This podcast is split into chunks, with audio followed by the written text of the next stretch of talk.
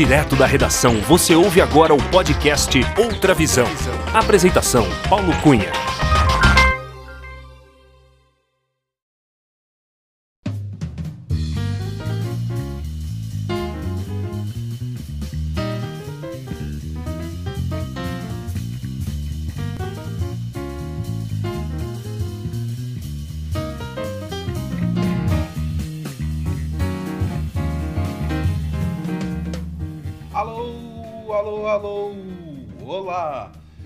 Seja muito bem-vinda, muito bem-vindo ao podcast Outra Visão. Eu sou Paulo Cunha, o Paulão, e falo da redação da Outra Visão em Belo Horizonte. Este é o episódio número 17 do podcast Outra Visão.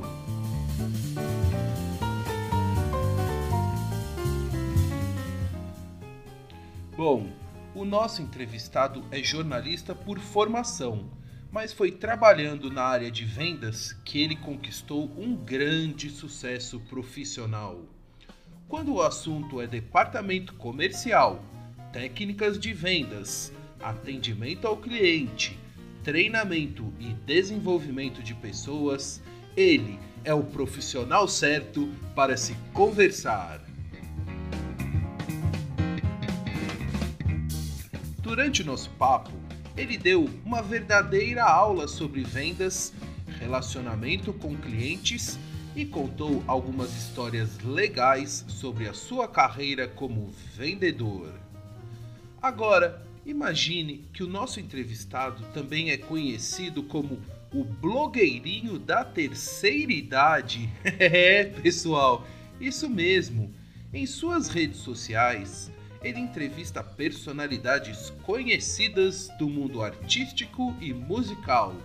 É um trabalho muito legal e ele explicou mais detalhes durante a nossa conversa. É, e é com muita alegria que recebemos neste episódio do podcast Outra Visão Guilherme Eustáquio Cruz Silva, o Gui o blogueirinho da terceira idade, o pai da Vitória e do João Pedro, que eu sei tem muitas histórias para contar. Acompanhe a entrevista.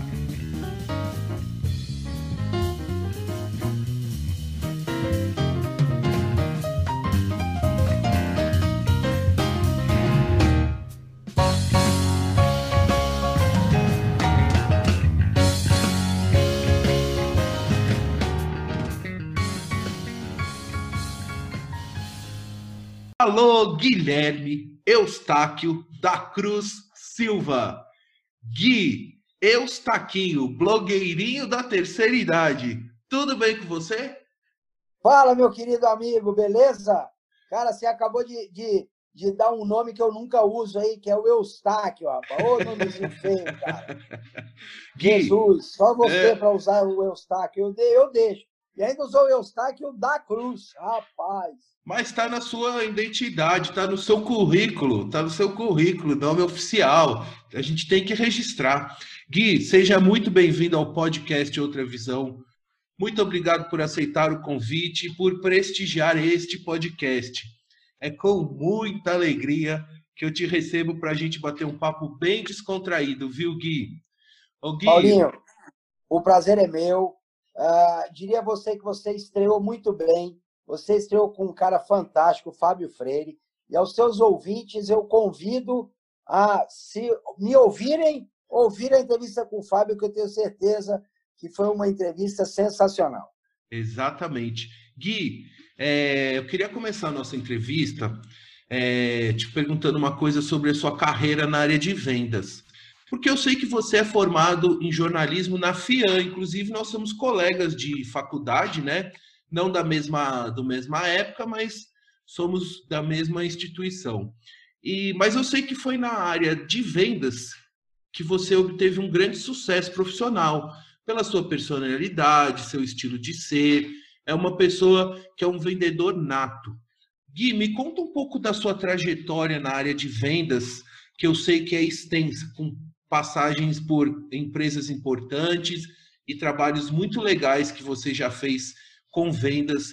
Me dá uma visão geral aí dessa, dessa sua fase da carreira.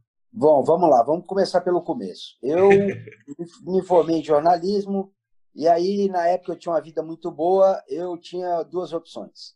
Ou ir para o Havaí pegar onda e aí voltar e ver o que eu ia fazer, ou uh, aí a, a, convite do que se tornou minha esposa depois, ir para a Europa para estudar inglês. Eu falei, bom, eu acho que é mais produtivo eu ir para a Europa. Eu fui para Londres, morei lá três meses, estudei, rodei a Europa, boa parte dela, voltei a abrir um restaurante, cara. fiquei cinco anos com um restaurante, aonde hoje é o cão velho do Fogaça, na João Moura, aqui em Pinheiros, em São Paulo.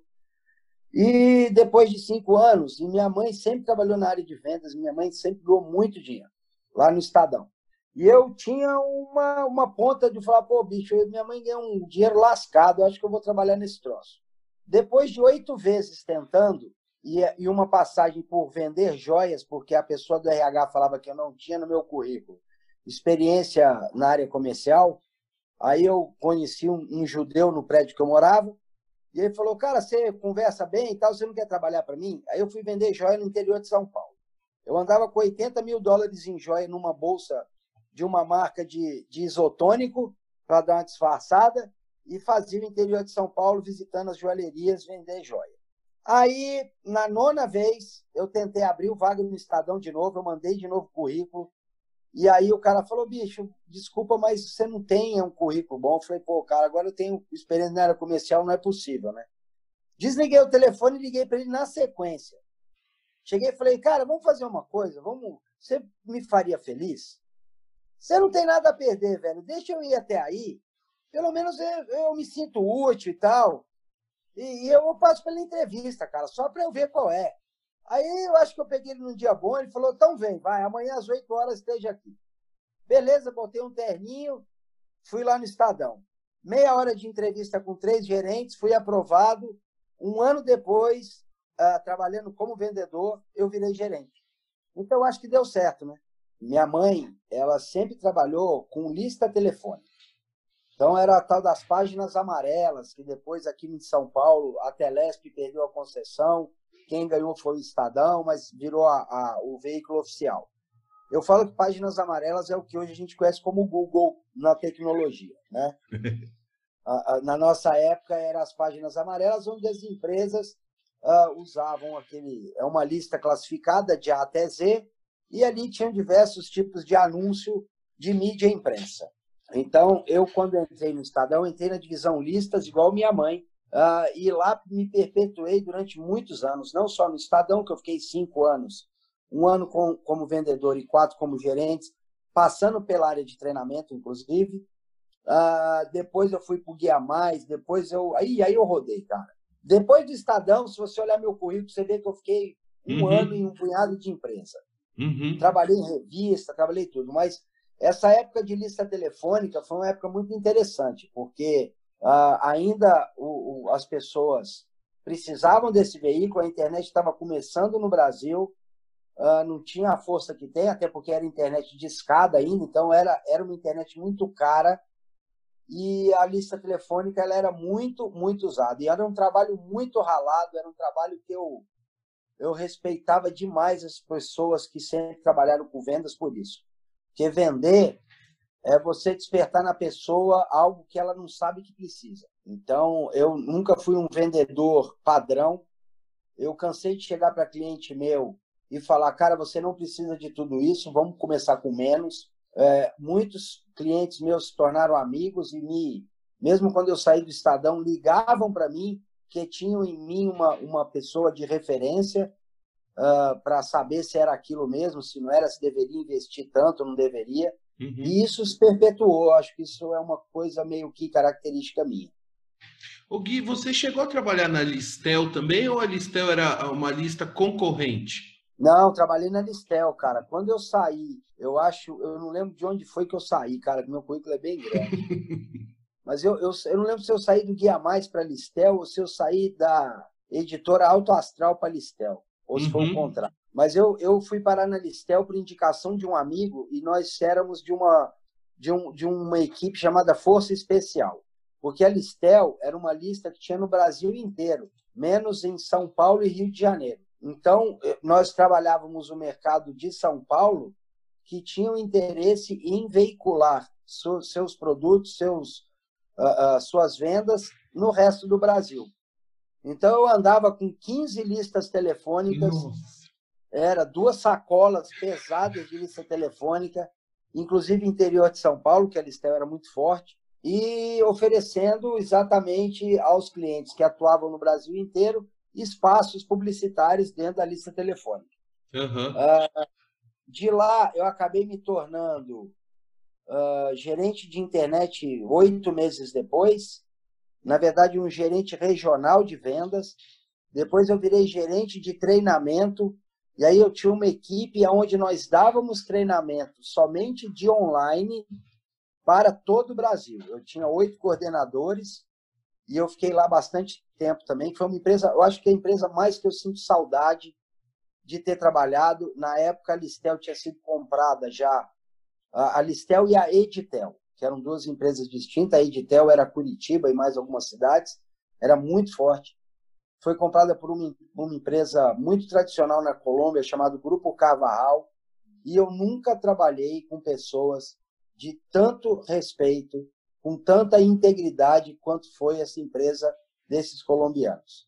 O colombiano é um povo extremamente gentil, extremamente dócil, extremamente competente naquilo que se propõe a fazer. Eu não sei se eu dei sorte ou não, uhum. mas assim eu tenho, eu tenho de verdade é a empresa que você perguntar de todas que eu trabalhei, de todas, mesmo do Estadão que foi muito importante para mim, a empresa que eu mais sinto saudade é da Publicar do Brasil, que foi a, a o guarda-chuva, a holding, que era dona da Listel e Editel e depois do Guia Mais. Ah, então, o Guia Mais eu passei duas vezes. Ah, eu tá. trabalhei no Guia Mais um ano, oito, nove meses, que era uma, horroroso.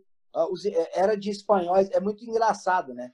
Porque, ao contrário dos colombianos, que eram dóceis, gentis e extremamente íntegros, os espanhóis, pelo menos donos da Telefônica de Espanha, que eram donas do Guia Mais, eu nunca trabalhei com tanta gente ruim, com tanta gente sem integridade, com tanta gente, eu não vou chamar de desonesta, mas tanta gente que vendia a qualquer custo. Tinha uma equipe medonha, então eu não me adaptei, cara, porque eu entrego, eu, eu, eu, o que eu vendo, eu entrego. E eu entrego exatamente o que eu vendo. Nem mais, nem menos. Pelo contrário, muitas vezes eu tento surpreender. Eu minimizo o produto para surpreender o cliente. Ô Gui, eu sei dessa sua seu, no seu trabalho na parte de treinamentos, eu quero explorar um pouco isso com você e eu queria que você me explicasse um pouco sobre um treinamento que você fez, que é o que com relação aos sete passos da técnica de vendas e a programação neurolinguística aplicada a vendas. Como é que é essa história, Gui? Como é que é isso? O que, que são esses sete passos? Na verdade, é assim, cara. Uh, eu brinco, eu falo que é o mesmo. Eu quando eu dava treinamento e cheguei a dar palestras disso, é, os sete passos da venda, ou sete etapas da venda, ou o nome que queira se dar, ele é exatamente como uma relação de amor. É exatamente como um namoro. Você não pode pular algumas etapas, senão você vai vai dar problema lá na frente. Para você fazer uma venda bem feita, você precisa seguir essas sete etapas numa ordem que ela é apresentada. Você tem que fazer uma boa abordagem, você tem que fazer um bom descobrimento, você tem que fazer uma boa apresentação, você tem que tratar objeções, você tem que fazer uma boa oferta. E aí, quando você cumpre as sete etapas, você dificilmente não vai conseguir vender o produto. Se você não descobre você não sabe a necessidade do seu cliente. Se você não cria uma abordagem bem feita, você não vai criar um negócio chamado rapport, que é uma ligação com o cliente. Que é, é, é, é como uma batucada. Uma escola de samba, ela trabalha absolutamente dentro de um negócio chamado rapport, aonde o surdo tem o seu tempo e a caixa tem o seu tempo, e eles se casam. Então, se eu não, não abordo você de forma correta, não quebro um gelo, não crio uma empatia, dificilmente você vai se abrir para mim sobre o seu negócio, que é a fase do descobrimento. Se eu não descubro e vou te oferecer algo, você vai falar assim: sabe o que acontece, cara? É que eu estou fechando, eu estou encerrando o meu negócio. Acabou a venda.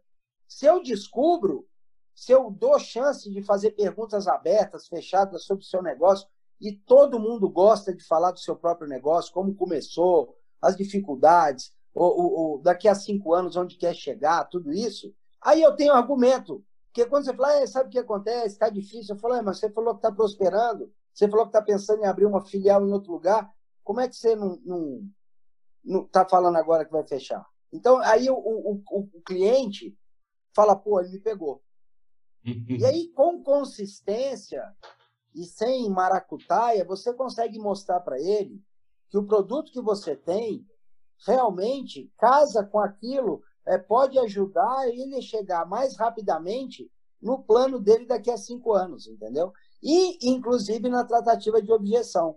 Porque um, uma coisa muito, muito importante, Paulo, é você entender que numa relação comercial, você não pode nunca levar nada para o lado pessoal. Já aconteceu de um cliente uma vez pegar minha pasta, eu visitar uma empresa de máquina de costura, quando eu estava no Estadão ainda, fazia venda porta a porta. Uh, eu cheguei no Bom Retiro, que é onde ficavam as empresas de máquina de costura, e o cara, botei minha pastinha de couro, rapaz, novinha, em cima do balcão do cara. O cara olhou para eu falei que era, eu sou da, do Estadão, lá da, da OESP, da lista telefônica. Cara, o cara pegou minha pasta e falou, sai daqui. E jogou no meio da rua, literalmente. Que a, a porta dele era muito próxima da rua arranhou minha pasta inteira, cara. Eu fui embora. No dia seguinte, eu peguei uma rosa, comprei uma rosa, voltei no cara e falei: Eu não sei o que eu lhe fiz, mas eu gostaria de te pedir desculpas. O cara ficou tão sem graça. Ele falou assim: Porra, meu amigo, me desculpa, cara. Eu tive uma atitude totalmente impensada ontem. Eu estava cheio de problema, acabei jogando tudo em você. Eu falei: Não esquente a cabeça eu vim aqui para te pedir desculpa, não sei se é a minha empresa ou se eu, uh, se de repente não gostou da forma como eu cheguei. Ele falou, não, nada disso. Vamos tomar um café? E acabou que fez uma, eu fiz uma excelente venda, ele se tornou meu amigo depois, entendeu? Então, é, ser vendedor, cara, tem que ter muito suor. Inspiração, 10%. Es, é, expiração, 90%. Você inspira demais sua muito. Tem que ter muito suor e muita resiliência. A pessoa que não é resiliente, entende que o não muitas vezes significa me convença, ele nem precisa começar como vendedor. O que, infelizmente, no Brasil, muitas pessoas não dão certo nas suas áreas, falam, ah, vou virar vendedor. O que não é verdade. Precisa treinamento, precisa ler, precisa saber. Quando eu visito um cliente, eu tenho que estudar o mercado dele, eu tenho que conhecer o mercado dele, eu tenho que saber como está o mercado dele, para eu saber se eu não vou falar besteira.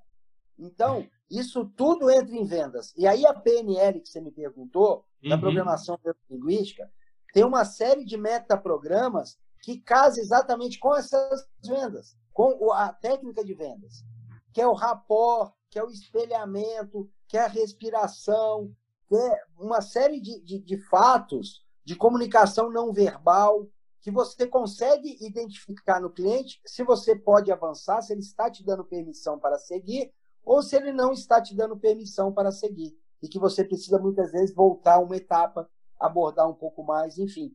Há sete passos da venda ou técnicas de venda, sete técnicas, são sete mesmo. Uhum. É, PNL, elas estão diretamente ligadas. Primeira coisa que a pessoa precisa ter, cara, para ser qualquer coisa na vida dela, é um negócio chamado paixão. É brilho no, brilho no olho. Se ela não tiver paixão, ela dificilmente ela vai conseguir êxito, seja no que for. Então, para ser vendedor, você tem que ter paixão. Mas, mas, não, não paixão por dinheiro só, não, porque vendedor ganha muito bem. Vendedor, via de regra, ganha bem. Se você pegar aí, tem, tem as empresas, muitas vezes desvalorizam o vendedor, mas o vendedor é a alma da empresa. O vendedor é. E, e, e precisa ser muito responsável, porque quando eu te visito, uh, eu sou a empresa que estou te visitando. Então, eu preciso me vestir adequadamente. Eu preciso falar um português adequado. Muitas vezes, uh, por exemplo, você é corintiano, que eu sei. Graças eu a Deus. Vou, eu não vou te visitar, cara. Eu não vou te visitar depois de um jogo de um Palmeiras e Corinthians, sendo eu palmeirense e, vou, e tendo ganhado do Corinthians um dia antes, e vou chegar e falar, pô, você viu o couro que o, é. que o seu time tomou ontem? Porque você pode ser um apaixonado por futebol e ali acabou qualquer possibilidade de relacionamento que eu te, que vá ter com você. Que a venda é criar relacionamentos, cara. Vendedor tem que saber que ele sai de casa e ele vai poder vender ali no, no domingo. Se ele xinga o cara do carro do lado, na segunda-feira, o cara que ele xingou pode ser o diretor da empresa que ele está tentando há um ano falar. E ele falou: Putz, cheguei aqui, o cara vai lembrar dele. Porque foi ontem que o cara xingou. Então, ser vendedor, cara, é ser responsável, é ser ético, é ter paixão, é ser resiliente. Então, tem tudo isso. E eu acho que pela facilidade de eu falar, de eu ter muita facilidade de comunicação, eu vi que eu poderia uh, inspirar outras pessoas, auxiliar outras pessoas a entender que ser vendedor não é botar uma pasta debaixo do braço e vamos lá, que agora eu vou quebrar tudo, igual eu já cansei de ouvir. Uhum. Vou, vou lá, vou arregaçar o cliente. Não, quer arregaçar o cliente, cara. A venda de uma vez só, Paulo, é a venda mais cara que você pode ter. E o mercado se fala. Se eu fizer uma coisa errada com você, você conhece três, quatro empresários que, ao invés de me dar uma indicação, você vai falar, velho, se chegar um baixinho aí chamado Guilherme, não recebe, porque esse cara é tranca. Ele vai te ferrar. Então, a sua experiência comigo ou com qualquer outro vendedor tem que ser a melhor do mundo. O vendedor ele tem que encantar o cliente, comprando ou não comprando, porque a não compra de hoje é a compra de amanhã. E isso me levou a dar palestras. A palestra maior que eu dei foi para um grupo de vendas da Unimed, exatamente foram 380 pessoas dentro de um hotel. Éramos em 15 palestrantes e eu tenho muito orgulho em dizer que eu fiquei em segundo lugar. Na época eu não tinha experiência em dar palestra. Uh, eu fiquei em segundo lugar na avaliação da plateia, que é, é, feita sempre, né? Como é que foi, se não foi e tal. Eu fiquei em segundo lugar e eu fiquei muito feliz. E eu, quando subo num palco para dar uma palestra, eu dou como se fosse a última. Eu dou como se fosse a melhor do mundo. Eu nunca na minha vida entreguei menos daquilo que eu poderia entregar de melhor. Eu já trabalhei como garçom, trabalho. Às vezes tem um restaurante aqui perto de casa que ele me pede um help, é um cara muito bacana, ficou amigo. E eu tenho alguns amigos que falam assim: Cara, você é garçom? Eu falo: Não, bicho. Eu trabalho como garçom, o cara precisa de minha ajuda, é meu amigo, é dono do restaurante. Eu não tenho esse tipo de pudor. E eu vendo os produtos dele da melhor forma possível, que é uma venda. Uhum. Às vezes o cara quer comprar um vinho que é o dobro do que ele poderia levar com o mesmo resultado. Eu falo, cara, este vinho aqui é mais barato, ele é muito bom. E é, é, é, harmoniza muito bem com o prato que você pediu. Então eu crio também uma experiência neste cliente, que não é meu cliente. Eu não ganho 10% lá. Quando ele me chama para ajudar, ele me paga um X fixo. E mesmo assim, ele fala, eu, às vezes eu falo, não, cara, não precisa me pagar. Ele fala, não, cara, você está doando seu tempo. E eu aceito, lógico. Não vou falar não para dinheiro. Uhum. Mas ali é uma venda também. Então, quando eu atendo uma mesa no restaurante, que não é uma venda de um produto, mas é uma venda de um serviço, eu tenho que ter ali, e muitos clientes que estão ali sabem que eu sou frequentador, me vêm comendo na mesa muitas vezes, e fala, cara, você é muito louco, né? Porque às vezes eu te vejo aqui como cliente, às vezes eu te vejo me atendendo, como é que é isso? Eu falo, cara, é com a mesma paixão, é a mesma paixão. É. E eu tenho que atender ele com é, é, cerimônia. Quando eu estou lá como cliente, eu, o cara senta na mesa comigo para bater papo, ali somos amigos. Quando o dono do, do, desse estabelecimento, que chamou O Mirandês, aliás, eu faço desculpa o merchandising. Eu, pode fazer, eu já ia te perguntar. Mas, mas é, um complet... é um bistrô português maravilhoso. Quando você vir aqui, eu faço questão de te convidar para ir no Mirandês, que é uma delícia, é uma comida de primeira qualidade. É, o dono é um português de Miranda do Douro, um cara de um, de um talento, uma paixão pelo que faz também maravilhosa. Então, quando eu sento na mesa com você, Paulinho, meu amigo, eu vou ter uma postura. Quando o Paulinho vai até lá, que é meu amigo, e eu vou estar como garçom do lugar, como um representante do lugar, eu não vou ter alguma. Eu vou. Pela nossa amizade, eu até posso ter uma certa intimidade com você. Mas eu vou ter uma outra postura, porque você sabe e eu sei que nós somos amigos. Mas quem está no entorno não sabe. É, é. então é. eu tenho que ter uma postura para que o cara que está do lado, indo lá pela primeira vez, fale: puta que bacana, olha como esse cara atende bem. Quando você encanta o seu cliente, cara, ele vira seu fã. E aí, meu amigo, ele vira freguês. Exato. A primeira compra, ele está testando você e o seu produto. Da segunda compra em diante, ele já é o seu freguês. Aí ele já passa a tratar você de uma outra maneira, uh, você já pode é, é, ter uma outra abordagem, a, a, a, venda flui de uma outra maneira. Cansei de, de cliente me ligar falando assim, ô Baixinho, vem aqui, preciso falar com você. Chega lá, ter bolo de aniversário, chegar lá, é, é, me levar na casa dele para almoçar, para conhecer a esposa dele. Então, assim, isso é muito legal, isso é muito gratificante. Nada pior do que você ir num cliente e ter que atravessar a rua porque, puta, cara, aquele cara lá que eu ferrei ele.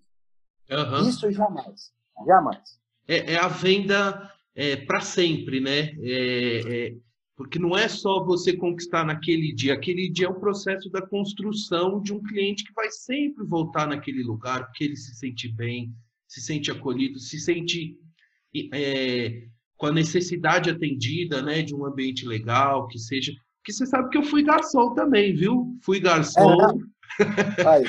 e sei, fui garçom lá no TGI Fridays, lá na Avenida Santo Amaro, e um dos uma das etapas lá do treinamento era a gente degustar todos os pratos para justamente vender, vendê-los de uma forma que a gente pudesse descrever corretamente e foi uma experiência muito legal assim eu estava até na época na faculdade de jornalismo e era garçom lá do, do Fridays e... isso é uma coisa louca né Paulinho você morou fora do Brasil também como eu e é curioso que o, a, o cara sai daqui e, e os que for, vão estudar fora do Brasil.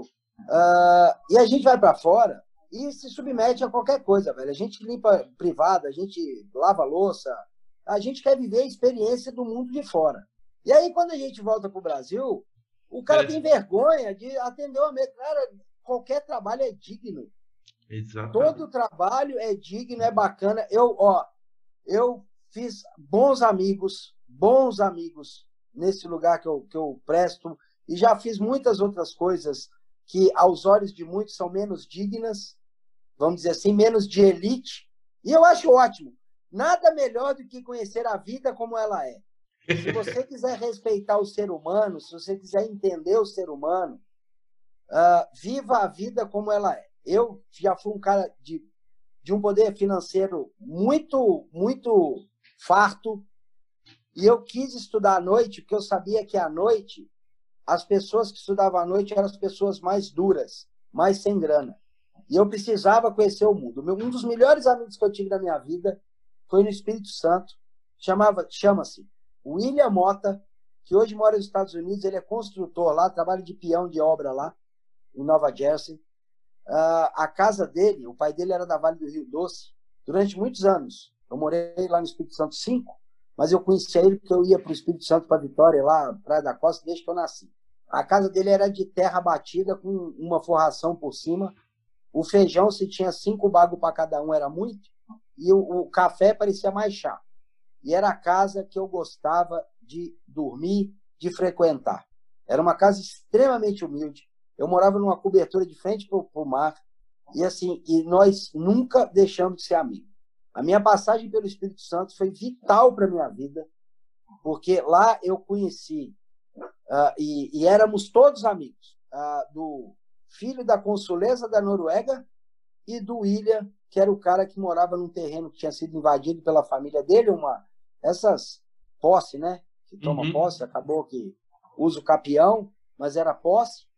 E, então, e nós, todos nós nos conversávamos. E isso é muito bacana, isso mostra. A, a praia tem isso. A praia te nivela. Você botou uma sunga ou um biquíni, cara. A gente não quer saber quem você é. É, a gente vai gostar de você ou não vai gostar de você, não do que você tem. Isso me passou valores fundamentais. Porque eu cresci e foi uma idade vital para mim, que foi dos 12 até meus 16, 17 anos, e eu aprendi que o ser humano é a coisa mais importante que existe. Hoje eu tenho, se você entrar no meu Instagram, eu tenho gays, tenho trans, tenho uh, héteros bombados, tenho tudo isso, tenho negros, e para mim são todos absolutamente iguais. E é assim que tem que ser. Exato. O que importa para mim é o seu caráter, é, a sua dignidade. O resto, velho, se você gosta de menino, se você gosta de menina, se a menina gosta da menina, se o cara é gordo, é baixo, é alto, é magro, azar. Ou eu vou com a sua cara ou não vou com a sua cara, ponto e acabou. É isso que me interessa. Ô Gui, é, para a gente não esquecer, qual que é o endereço desse restaurante que você falou, Mirandês, né? Isso, fica na rua Canuto Duval, 226, aqui na Santa Cecília, que, aliás... Em São tem... Paulo, capital. É, virou um bairro chique, né, cara? Porque há um tempo atrás saiu na, na, na Veja o Santa Cecílias, que aqui é um é. bairro formado muito por pessoas é, descoladas e tal. Então, o bairro da vez agora é aqui, cara. Olha só.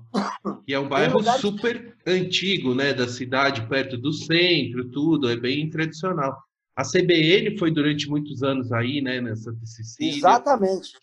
É, ficava na Rua das Palmeiras, aqui embaixo. Uhum. Eu moro aqui, né? Eu me separei, abri mão da, da, da minha casa, dei meus filhos para Valéria e me mudei para cá e daqui eu não quero sair, porque aqui é uma pluralidade maravilhosa. Eu estou a uma quadra e meia do shopping Higienópolis.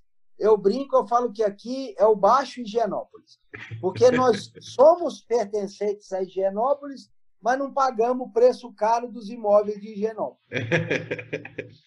o CEP é de Higienópolis, mas o IPTU é, não é. Exatamente, cara. E aqui eu estou do lado do Mackenzie. Aqui é do lado do metrô, aqui é sensacional, cara. Quem é de São Paulo e está ouvindo a gente e quiser conhecer um bairro descolado, legal, que você encontra tudo e que é, é uma grande cidade interior isso aqui, Paulinho. Todo mundo se conhece, todo mundo se ajuda, todo mundo se respeita, até os noia da rua a gente conhece, entendeu? Aqui é, aqui é, é bem bacana. A gente está razoavelmente perto da Cracolândia, o que é muito ruim, mas eles não vêm muito por lado de cá. Mas quando vem também, um dá dica para o outro. Muito, tem muito cachorreiro aqui, pessoas que gostam de cachorro, então o movimento é intenso na rua, de pessoas passeando com seus cães, e existe o respeito, existe a limpeza. Os moradores de rua aqui, um ou outro, a, a gente acaba até ficando meio amigo também, que a gente percebe que são pessoas que tiveram azar na vida e a gente acaba dando um auxílio de alguma forma, entendeu? Então aqui é uma, um, é, um, é uma São Paulo humanizada. Olha só. Legal ouvir esse relato, Gui. Eu queria que você me contasse um pouco sobre essa história do blogueirinho da terceira idade. O que, que é um personagem de você mesmo, né? Como você descreve no seu Instagram. Eu vi que você faz entrevistas no com um monte de gente, né? Inclusive com a Vivi, a filha do uma das filhas do Raul Seixas. Conversa tem a Rita Cadillac também, que você é amigo dela. E enfim, me conta aí como é que é essa história do blogueirinho da terceira idade. Então vamos lá. A, a história é longa, tá preparado aí? Tô, opa! Eu me vou tentar resumir, apesar que eu falo mais do que a boca, mas vamos nós. Uh, eu me separei, vim para Santa Cecília. Uma das minhas cachorras, uma das cachorras da dona Valéria, minha ex-esposa, alô, dona Valéria, aquele beijo. Alô, Valéria! Uh, é, isso aí. Ela me deu o cachorro, porque realmente o cachorro era viciado em mim. Eu tenho duas Lulus da Pomerânia hoje. Uma delas é a Safira, que foi a primeira que veio. Porque ela realmente ela não estava comendo, não bebia, ficou na porta esperando eu voltar e não voltava. A Valéria me ligou e falou: Ó, leva a Safira porque ela vai morrer aqui em casa. Beleza, trouxe a Safira, levei para passear. Levava para passear e uma vez encontrei Rita Cadillac. Rita Cadillac é uma, um ser humano divino, um ser humano de uma humildade, de uma humanidade como poucas pessoas eu conheci na vida. Acabou que ela pegou minha cachorra no colo, beijou, colocou no chão e falou: oh, cuidado que roubou muito esse cachorro. E, e foi embora, bicho. E eu falei assim: como assim, minha senhora? Prazer, Guilherme. Entendeu? Eu brinquei com ela e aí a gente começou a andar junto com o cachorro e tal. Resumindo, nos tornamos irmãos. É, tem pessoas que pensam que eu sou amigo da Rita há 20 anos, não é. Sou amigo dela há 5, eu sou amigo mesmo. Estou todos os dias na casa dela. É irmão. É, infelizmente, é, pela carreira dela, ela sempre foi uma mulher é, muito voluptuosa, a carreira dela sempre foi muito, muito difícil. É né? uma história muito dura de se ver. É uma história muito, muito triste, inclusive. Ela teve que ralar muito. Ela foi criada pela avó, enfim. O livro dela vai sair no final do ano.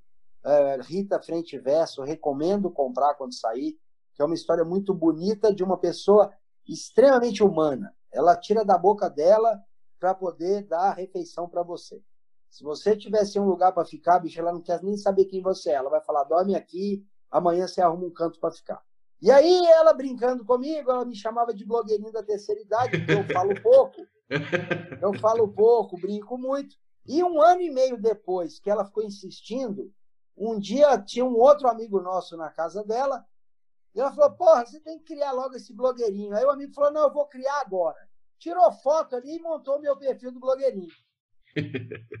em paralelo a isso, cara, ela estava fazendo uma live com uma turma de, uma, de um muito legal ligado a, ao rock chamado Crash TV, que me gerou um convite também para participar. Então, hoje eu participo dessa pessoal da Crash TV, que são lives de rock. Ontem mesmo nós fizemos com o baterista do, do, do Gessinger, do Engenheiro do Havaí, Olha. o pessoal do Biquíni Cavadão.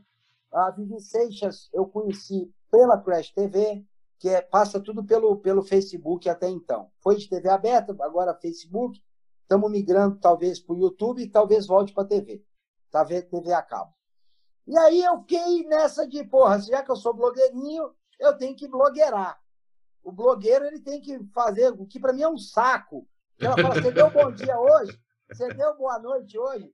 Então você tem que criar, ser blogueiro. Atenção você que acha que ser blogueiro é fácil. Não é fácil. É, é foda ser blogueiro. Você tem que ficar postando coisas sempre. entendeu? E aí eu comecei nessa onda de live, cara, e eu fiquei, eu fiz grandes amigos.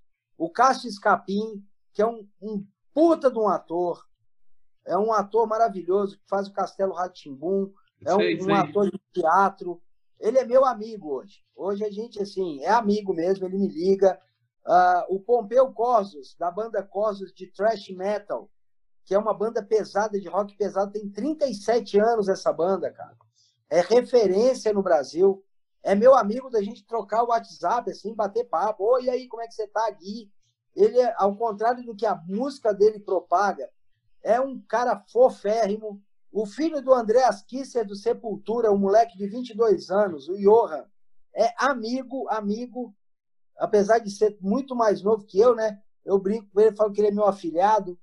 Ele é um moleque, assim, toca muito, é um cara extremamente estudioso do rock, ele, ele ouve música lírica, ele ouve música clássica. Então, é, é bacana, porque eu, como blogueirinho, e aí eu sou um personagem de mim mesmo, porque eu me permito fazer coisas que eu, como Guilherme, não faço. Uhum. Eu me permiti, por exemplo, entender e conhecer e tentar divulgar para as pessoas essa cena rock, que a, a, a primeiro momento é só de gente muito louca. Não é, cara. Você tem o Johan Kinsey que estuda numa escola de música, ele é doce, é um moleque doce e inteligentíssimo. Ele é fã de Bach, ele é fã de Beethoven, conhece música clássica como poucos adultos eu vi conhecer. Um Pompeu Corsos, que se você botar no YouTube lá Corsos e escutar a música, você falar, esse Guilherme é louco. Mas não é. O cara é de uma humanidade, ele é de uma educação, ele fala um português correto, ele tem um estúdio, um dos melhores estúdios de, de gravação que temos no Brasil, é, chama Mr. Som, que fica em, em, ali no Ibirapuera, e ele grava sertanejo, ele grava uh, uh, funk, e ele instrui pessoas, ele é um puta de um produtor musical, e na live que eu fiz com ele, tinha um cara do sertanejo lá que falou, cara, o que você está dizendo é a pura verdade.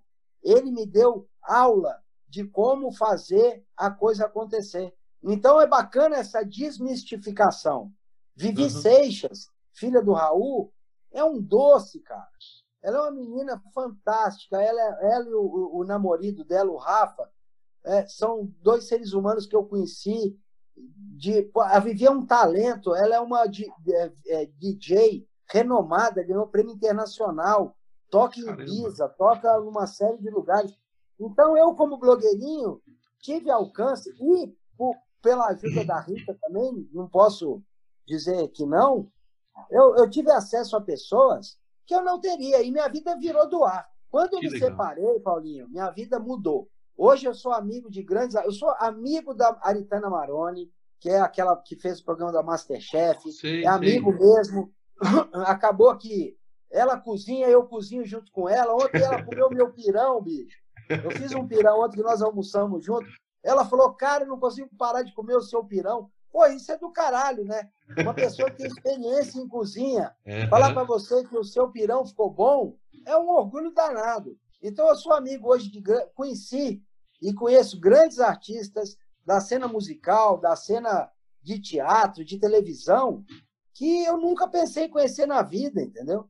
E são pessoas queridíssimas. São, assim, uh, pessoas que é muito legal você conhecer a pessoa por trás da, da, de quem ela representa no palco, de quem ela representa na televisão. Ah, que legal. Então, tá com a vida bem, bem movimentada, com muita coisa acontecendo, né, Gui? Inclusive, eu sei que também teve uma época aí, porque eu também te acompanho nas suas redes sociais, que você foi estava é, fazendo um trabalho como humorista, né? Você, você se diz um pseudo-humorista, mas como é que é essa história, Gui? Como assim? Pois é, é mais ou menos humorista? É, na verdade, assim, eu, eu, eu, eu sempre meti as caras em umas coisas meio loucas. E acabou que minha vida verteu um pouco, porque eu sempre fui um cara muito engraçado, as pessoas sempre falaram que era engraçado. Eu reencontrei uma turma de colégio quando eu mudei para São Paulo, ou seja, há mais de 30 anos. E os caras falaram, pô, Gui, eu não acredito que você não tá fazendo stand-up, cara. Você é muito engraçado, você abre a boca, o jeito de você falar é engraçado e tal. E naquele momento eu comprei aquela ideia, falei, bicho, então eu vou estudar esse negócio. E fui, escrevi um texto, convenci a Lilian Gonçalves, que é uma empresária conhecida no Brasil inteiro, uh, que tem uma, uma rede de restaurantes e casas noturnas aqui em São Paulo, a me abrir espaço em uma das casas ah, na verdade, ela mandou fazer um teste para ela em 10 minutos. Se eu fizesse ela rir, ela me abriria para eu poder me apresentar na casa dela, numa das casas. Eu, uma coisa pior da minha vida, porque era ela, dois garçons, e a Rita estava do lado, a Rita falou, eu vou porque eu dou risada, eu ajudo ela. A Rita. E eu fiz um texto pequeno, cara, com cinco minutos, ela falou, Gui, já tá fechado você tem o um palco aqui. Então, uma vez por mês, durante seis ou oito meses, eu me apresentei. Tive grandes pessoas me assistindo. Foi a filha do. A, a, a, a avó da, da, da Sasha, filha da Xuxa, me assistiu, cara. Ó! Oh. a Zafir, a Zafir. A Zafir, é, a Beth Zafir. Tive pessoas, eu lotei a casa. Como é que chamava chama, a casa em específico? A casa chama ainda, chama Bar do Nelson. Então eu sempre ah. fazia meus comerciais que eu fazia minha propaganda, eu falava, ó, oh, não percam no bar do Nelson. E aí eu. Em homenagem ao Nelson Gonçalves, que era o pai da Lília, certo? exatamente isso. e aí, nessa época, porque quando eu brinquei lá no começo do Guilherme Eustáquio, Eustáquio era um nome que eu nunca gostei. Ah. E eu, o, o Eustáquio, é, na minha família, quem tem o sobrenome, que não é sobrenome, é, na verdade é o nome composto, Eustáquio é minha mãe, que era Maria Sandra Eustáquio, o meu tio caçula, que era José Antônio Eustáquio, coitado, e eu, Guilherme Eustáquio, que acabou virando o sobrenome. Esse nome veio por conta do padre Eustáquio, que aí em Belo Horizonte é um padre muito famoso, é, teve fama de santo, e meu avô era devoto do Padre Eustáquio. Eu não sei porque a hum. porra da família inteira não teve esse nome Eustáquio. Mas meu tio caçula era nome, minha mãe era nome e ela me passou como sobrenome. Entendi. Mas o seu, a, o seu filho e a sua filha têm o Eustáquio também? Deus me livre, rapaz. Eu não faria isso com eles, não. De jeito nenhum, cara. Pô, porque o nome da minha filha já é grande, cara. É Vitória Machado de Barros Cruz. Já pensou botar Vitória Eustáquio Machado Pô, é nome de princesa, Deus me livre, cara. É, é. Mas aí, então, você tinha esse personagem Eustaquinho como o, o, seu, o seu personagem no humorismo, é, é isso? Exatamente. Aí, como eu não gostava do Eustáquio, e eu tive um professor na faculdade, uh, chamava José Roberto. Primeiro dia de aula, ele chamou Guilherme Eustáquio, pra, que era presença, né? Você não assinava a lista. Lá na, na minha, na, na, nossa faculdade, na FIAN, que é uma faculdade aqui em São Paulo de um grupo grande chamado FMU, você tinha que fazer chamada mesmo. E aí ele falou, Guilherme Eustáquio, eu falei, professor, por favor, poderia me chamar de Guilherme Cruz ou só Guilherme, que eu não gosto de Eustáquio. Ah. E o professor, ele, ele era meio ah, liberto, até que você me entende, e ele levantou o dedinho e falou, ah, tem problema com Eustáquio? Vou tirar este problema até final do ano. E foi um ano me chamando de Eustáquio. E ele me chamava a aula inteira, bicho. Falava, Eustáquio, com a sua eloquência, por favor, me ajude. E aí foi, cara. E eu falei, ah, bicho, deixa essa porra pra lá. Hoje eu não ligo mais. E aí virou o personagem, Eustaquinho, que ele teve uma vida curta, porque, ao contrário do que todo mundo pensa, você fazer humor é muito desgastante, é muito difícil. Hoje eu, eu sou amigo do Diogo Portugal, que é renomadíssimo, uhum. uh, e de outros tantos humoristas uh, conhecidos, e eu não sei como eles dão conta de fazer o tal do drive-in. Não só textos, cara. É, os textos. É, é, Ó, se você conhece algum humorista stand-up, tira o chapéu para esse cara, que é muito difícil. Você tem que ter o caso certo, você tem que chocar na medida. É lógico, tem aquele humorista que foda-se, que fala qualquer coisa. Mas tem aquele cara que fala qualquer coisa com classe. Uhum. O Porta dos Fundos é isso. O Porta dos Fundos, por exemplo, do Porchat, é um grupo de humor que é um humor inteligente. Entra em a, a, assuntos ácidos, mas com inteligência. Tem um menino que, para mim, é o melhor stand-up que tem, chamado Rabin, que é, Fábio cara, Rabin. ele, ele, ele agulha todo mundo, mas ele é de um humor fantástico. E tem outros que eu não gosto, que é, é, é assim, é o, o chocar pelo chocar. É o falar groselha para chocar mais do que para fazer humor. Aí não é legal. É, aí é apelativo, né? Não é. É, não é criativo, é apelativo, né? E Exatamente. a criação que é o legal, né? Da, da, da risada. É, como é que o cara bolou isso, criou, né? Que a gente fica com essa. essa a magia do humor é essa, né? A criatividade tornando uma situação, um caso engraçado, né? E tem o time, né, Paulinho? O time é difícil, cara. Por exemplo, o Rabin, o Rabin é um cara que ele começa o show dele sacaneando quem mora em bairros mais ou menos em São Paulo e sacaneando o nome das pessoas. Ele pergunta, quem tem um nome esquisito? E aí ele sacaneia, mas ele sacaneia com tanta graça que não é um bullying, não é uma coisa gratuita que te detona. Você acaba você achando engraçado da forma como ele coloca também, entendeu? Uhum. É, então é uma coisa gostosa, cara. Você, você não pega a raiva do cara, você não, você não olha para ele e fala, porra, que cara sacana, tá aqui me detonando para fazer os outros rirem de mim. Não, você mesmo ri de você. É. então é um humor com a máxima inteligência. E para fazer humor com a máxima inteligência é muito difícil. Ah, que legal saber essa, essa sua história e passagem aí pelo humor. Que... É, eu desisti, que eu não eu sou tão inteligente assim. Na verdade, eu fiz uma outra coisa.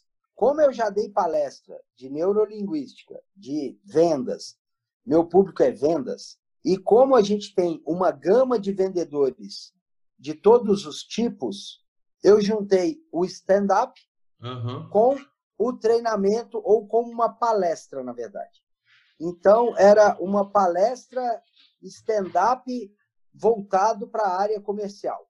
O que não fazer? Como o vendedor às vezes se veste, porque tem um código de dress code, né, cara? E tem vendedor que é muito curioso, bicho. Vendedor gosta de usar o óculos. Vendedor. O vendedor ganhou dinheiro, cara. A primeira coisa que ele faz, trocar o carro. Entendeu? Então isso é engraçado, porque o cara tem tanta coisa para ver, mas não, ele quer o carro.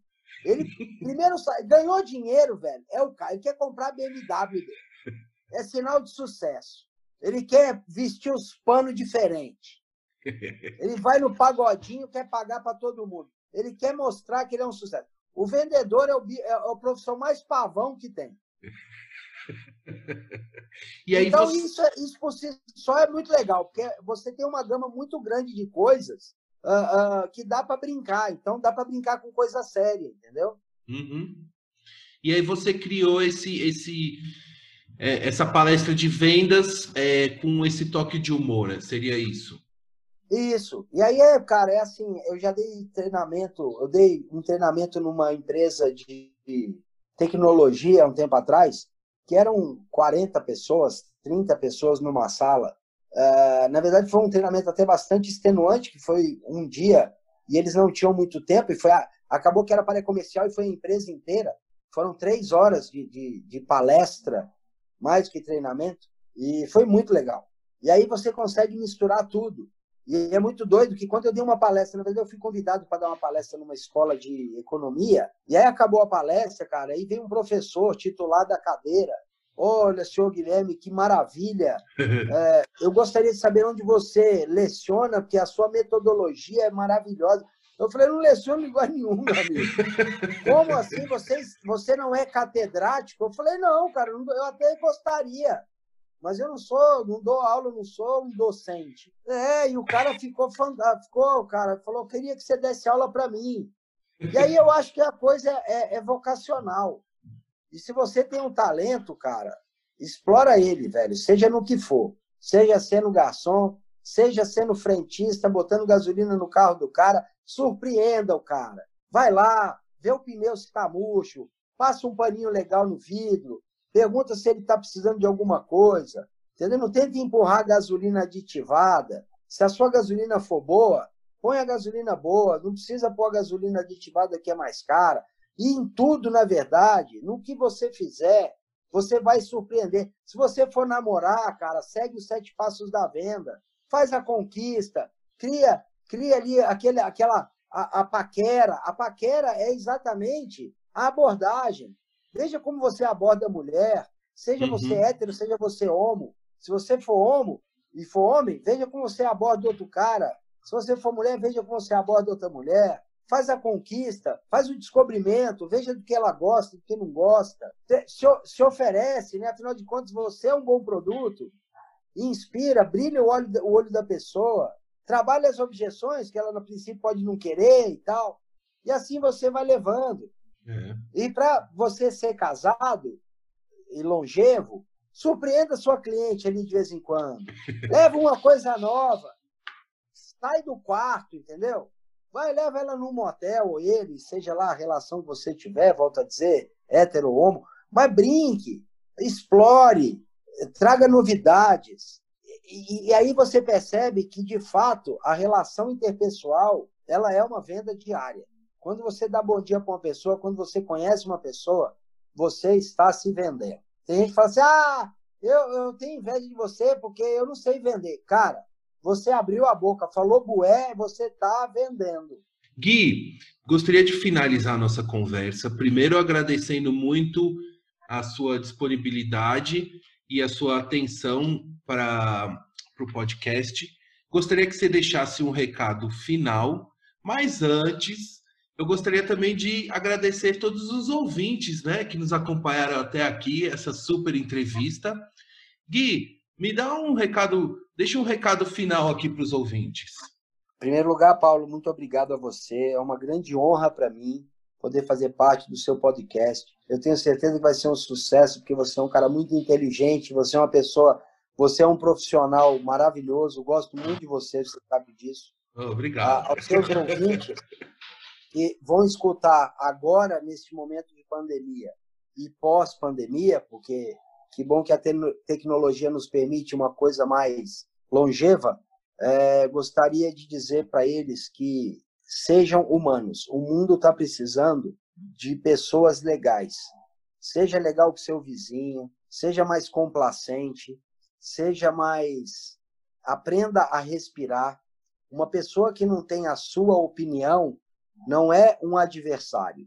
Uma pessoa que não tem a sua preferência sexual não é seu adversário. É uma possibilidade de você conhecer o mundo da outra pessoa.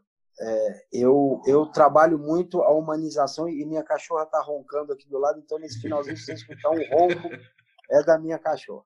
Então, assim, eu, eu, eu gostaria muito que essa pandemia é, servisse para nos humanizar, para tirar da gente o que a gente tem de melhor na nossa essência. Não importa a nossa classe social, não importa a nossa cor, não importa nosso credo, nossa opção política, nossa preferência sexual. O que tem que importar, meu querido amigo, minha querida amiga ouvinte, é o ser humano. Se ela tiver 10 coisas que você não goste nela, tente encontrar uma que você goste e foque nesta uma coisa. E você vai ver que essa uma coisa que você gostou na outra pessoa vai fazer as 10 que você não gosta começar a mudar a visão. Você vai começar a falar, é, até que não é tão ruim, é, até que a opinião dela não é tão divergente da minha. Procure pontos em comum. Isso é muito legal. Você se permitir a conhecer o outro, a se permitir entender o outro. As pessoas têm histórias de vida diferentes. O, o que para mim é banal, para o outro é uma coisa de outro planeta. Então, tenta pensar com a cabeça. Troque de lugar. Quando a gente vende, a gente tem que estar no lugar de quem está comprando para a gente entender a cabeça dele para poder vender na relação uh, entre pessoas é a mesma coisa. Tente se colocar no lugar do negro para ver o tanto que ele sofre. Tente se colocar no lugar do homossexual. Tente se colocar no lugar do trans, que ele se, se precisou, ele tem necessidade, porque ninguém vira gay. A pessoa ela é gay. Uhum. E tem o gay que nasceu no corpo errado. E ela precisa ser o que ela é de fato. E não me cabe julgar, aí a gente tem que deixar a religião de lado, enfim. É, é, por aí, cara. Se eu for falar aqui, eu vou ficar mais uma hora falando, velho, que eu falo pouco. Legal, Gui. Muito obrigado. Um abração para você, para todos os seus seguidores das suas redes sociais, blogueirinho terceira idade. Pô, pra... segue lá, segue lá, blogueirinho da três idade no Instagram. Troque ideia comigo, veja meus IGTVs que estão lá, minhas lives, é sensacional. Vai gostar. Eu vou deixar é, o link é, na descrição deste podcast para todos curtirem e prestigiarem o trabalho do Guilherme, blogueirinho da terceira idade. Gui, um abraço para você e para toda a família. Um beijão. Tchau. Querido, um beijo para vocês. Tchau, tchau.